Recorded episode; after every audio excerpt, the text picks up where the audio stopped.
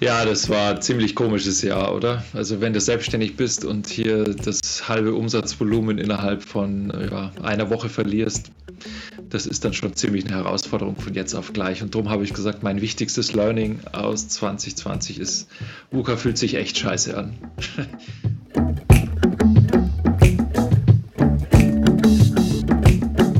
Also VUCA ist nichts, was du nur mit dem Kopf begreifen kannst, weil am Ende trifft es derartig deine Motivation, wenn du voll drin steckst in diesen ganzen Volatilität, Unsicherheit, Komplexität, Mehrdeutigkeit.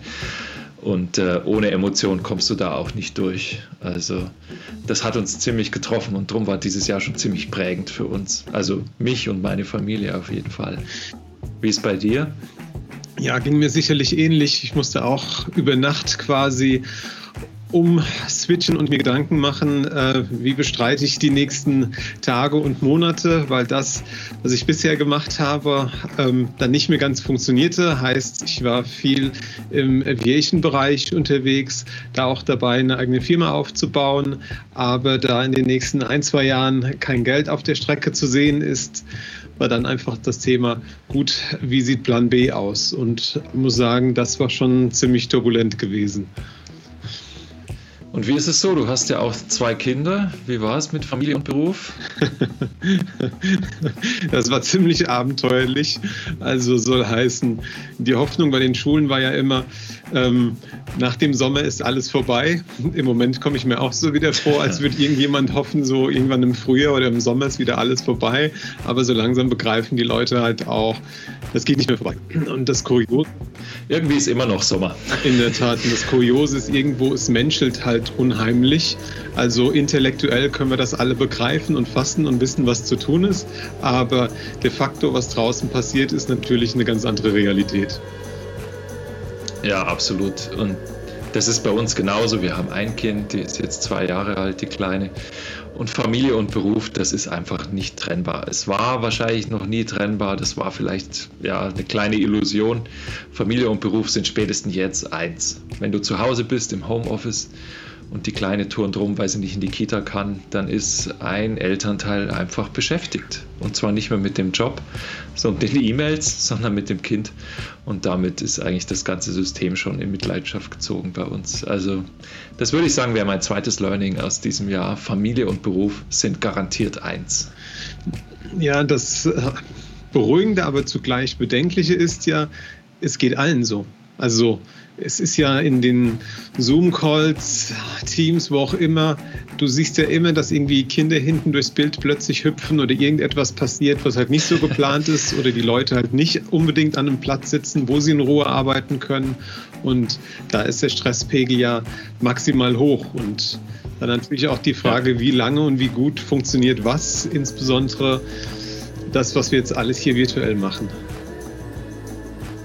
Ja, wir sind gezwungen worden, dass wir nur noch vor dem Bildschirm sitzen, vor dem Bildschirm arbeiten. Egal ob Zoom oder Teams oder Miro, Trello, Slack, was auch immer.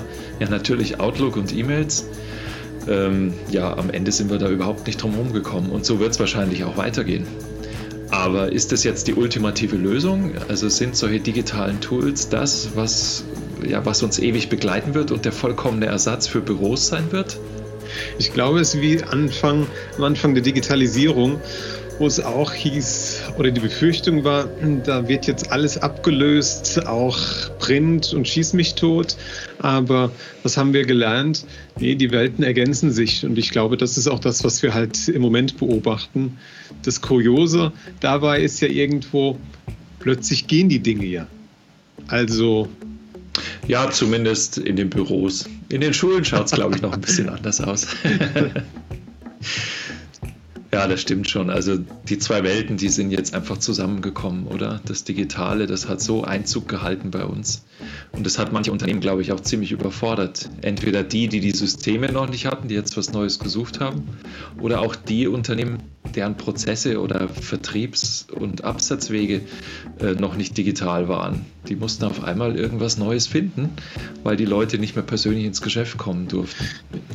Und ähm, das ist jetzt eine verbundene Realität. Wir sind da hybrider als vorher, würde ich sagen. Ja, und was in diesem Dreivierteljahr an Digitalisierung passiert ist, ist bei vielen, glaube ich, in den letzten fünf oder acht Jahren nicht geschehen.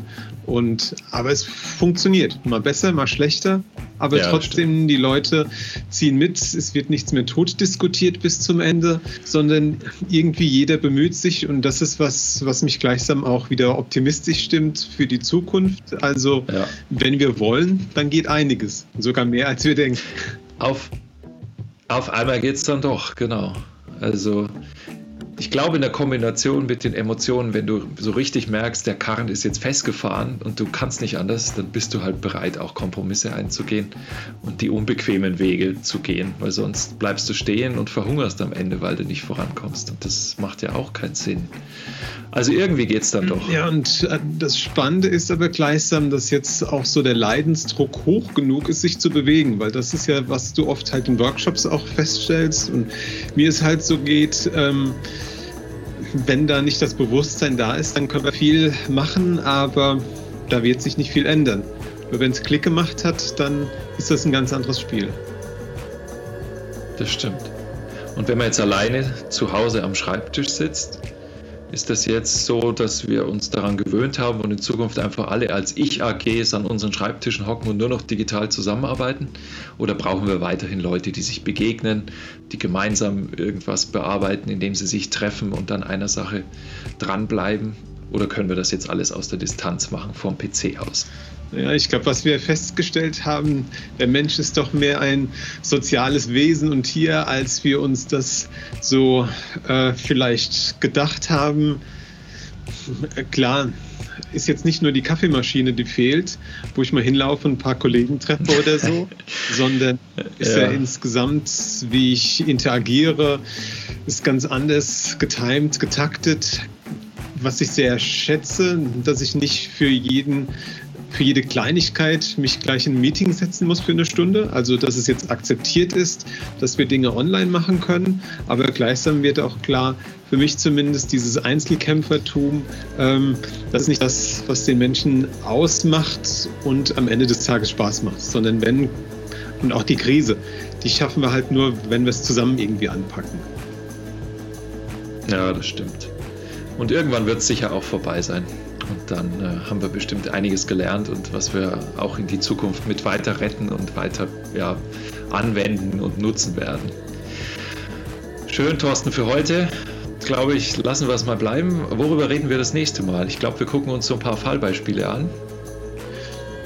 Ich glaube, das wäre ganz spannend, wenn wir uns da einfach mal austauschen, was bei dir mir so passiert ist, was da unsere Learnings waren und vielleicht das ein oder andere dabei, was für andere auch spannend sein kann und einfach mal einen Gedanken anstoßen, Impuls für die Zukunft. Cool, super. Dann machen wir weiter. Bis nächstes Mal. Bis dann.